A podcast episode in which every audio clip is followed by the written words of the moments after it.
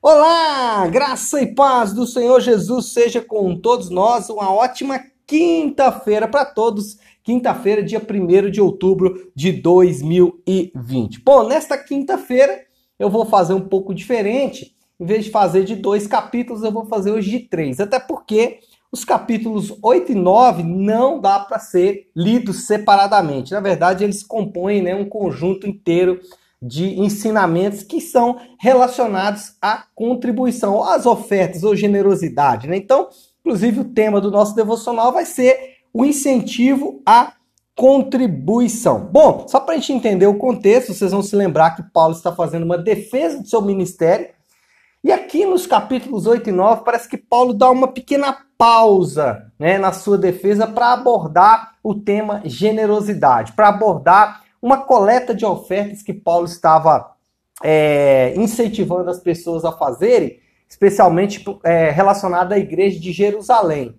E aí Paulo vai falar dessa sua oferta, vai falar desse seu é, do incentivo que ele está falando, fazendo para essas ofertas. Os capítulos 8 e 9, irmãos, são verdadeiros tesouros quando o assunto é oferta. Então, se quer aprender sobre oferta, você não pode fugir dos capítulos 8 e 9 de 2 Coríntios. Aqui tem tesouros abundantes, né? Por exemplo, o versículo 20 e 21 do capítulo 8, né? nem parte do nosso devocional não, mas Paulo fala o seguinte: olha só, queremos evitar que alguém nos critique quanto ao nosso modo de administrar essa generosa oferta, pois estamos tendo o cuidado de fazer o que é correto não apenas aos olhos do Senhor, mas também aos olhos dos homens. É ou não é um ensinamento que é, que é válido para os dias de hoje? Paulo estava é, preocupado com que as pessoas ou com a forma como ele iria administrar os recursos e como as pessoas veriam isso.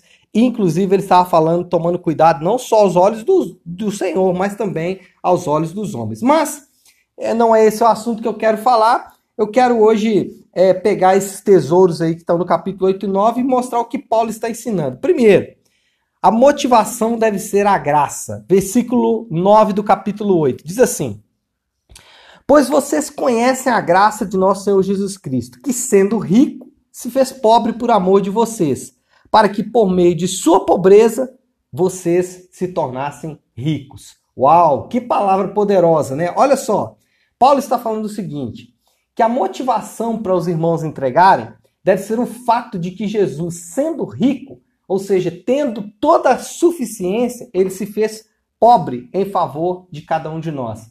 E ele está dizendo o seguinte: o que deve nos motivar é o fato de Cristo ter sido feito pobre em nosso favor. Muitas vezes somos motivados a entregar a oferta, ou entregar uma contribuição, ou até mesmo o dízimo, nós, nós somos é, incentivados a entregar por algum motivo escuso, como algum tipo de bênção que eu possa receber. É fato que as bênçãos estão ligadas à oferta? Sim, e nós vamos ver isso aqui agora à frente. Mas o motivo que o meu coração deve fazer não deve ser egocêntrico. Eu não devo estar no centro. Quem deve estar no centro é Cristo. Eu devo sempre olhar para o meu coração e entender por, pela, por qual motivação estou fazendo aquilo. Até tem gente que faz por a motivação de ajudar. Não, eu faço isso porque as pessoas estão precisando de ajuda. Mas esse também não é, é a motivação, porque se esse fosse, você teria que saber se realmente a pessoa está precisando ou não. Né? Aí não adianta falar, ah, mas aí Deus é que sabe. Não, faz com o seu coração é, gracioso, pela graça, pela graça que Deus te deu. E aí você vai fazer para as pessoas que merecem e para as pessoas como você e eu que não merecemos. Segundo, o coração deve estar cheio de alegria. Dê um pulo aí agora para o capítulo 9, versículo 7, fala assim: Cada um dê conforme determinou em seu coração, não com pesar ou por obrigação, pois Deus ama a quem dá com alegria, e Deus é poderoso para fazer acrescentar toda a graça, para que em todas as coisas, em todo tempo, tendo tudo que é necessário, vocês transbordem em toda boa obra. Cada um dê conforme o seu coração, não com pesar ou por obrigação. E esse é o ponto. Quando você faz pela graça de Deus, o segundo ponto já está ligado.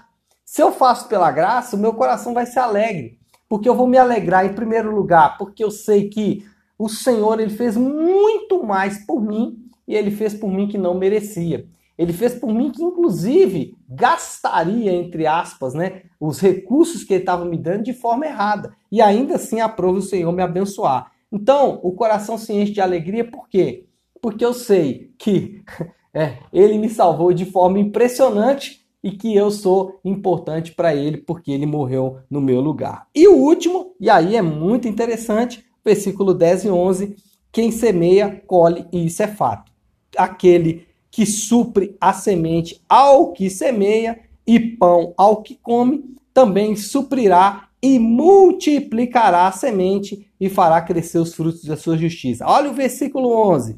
Vocês serão enriquecidos de todas as formas, para que possam ser generosos em qualquer ocasião. Por nosso intermédio, a sua generosidade resulte em ação de graça a Deus. Muita coisa boa aqui. Primeiro, ele está dizendo que as ofertas funcionam como semente, desde que sejam entregues pela motivação correta e com o coração cheio de alegria. Quem semear certamente vai colher. E aqui está o princípio: vocês serão enriquecidos para que sejam generosos. Nós não seremos enriquecidos para acumular, porque esse é o princípio do mundo. Seja bem rico para você ter bastante dinheiro na conta. Mas o princípio da palavra é: seja bem rico para que você tenha muito para entregar. Então é isso, pessoal. É muito rico o ensino. Leiam com cuidado, retirem bastante princípios aí, porque tem muita coisa boa nesses capítulos, tá bom? Que Deus abençoe e uma ótima quinta-feira para todos.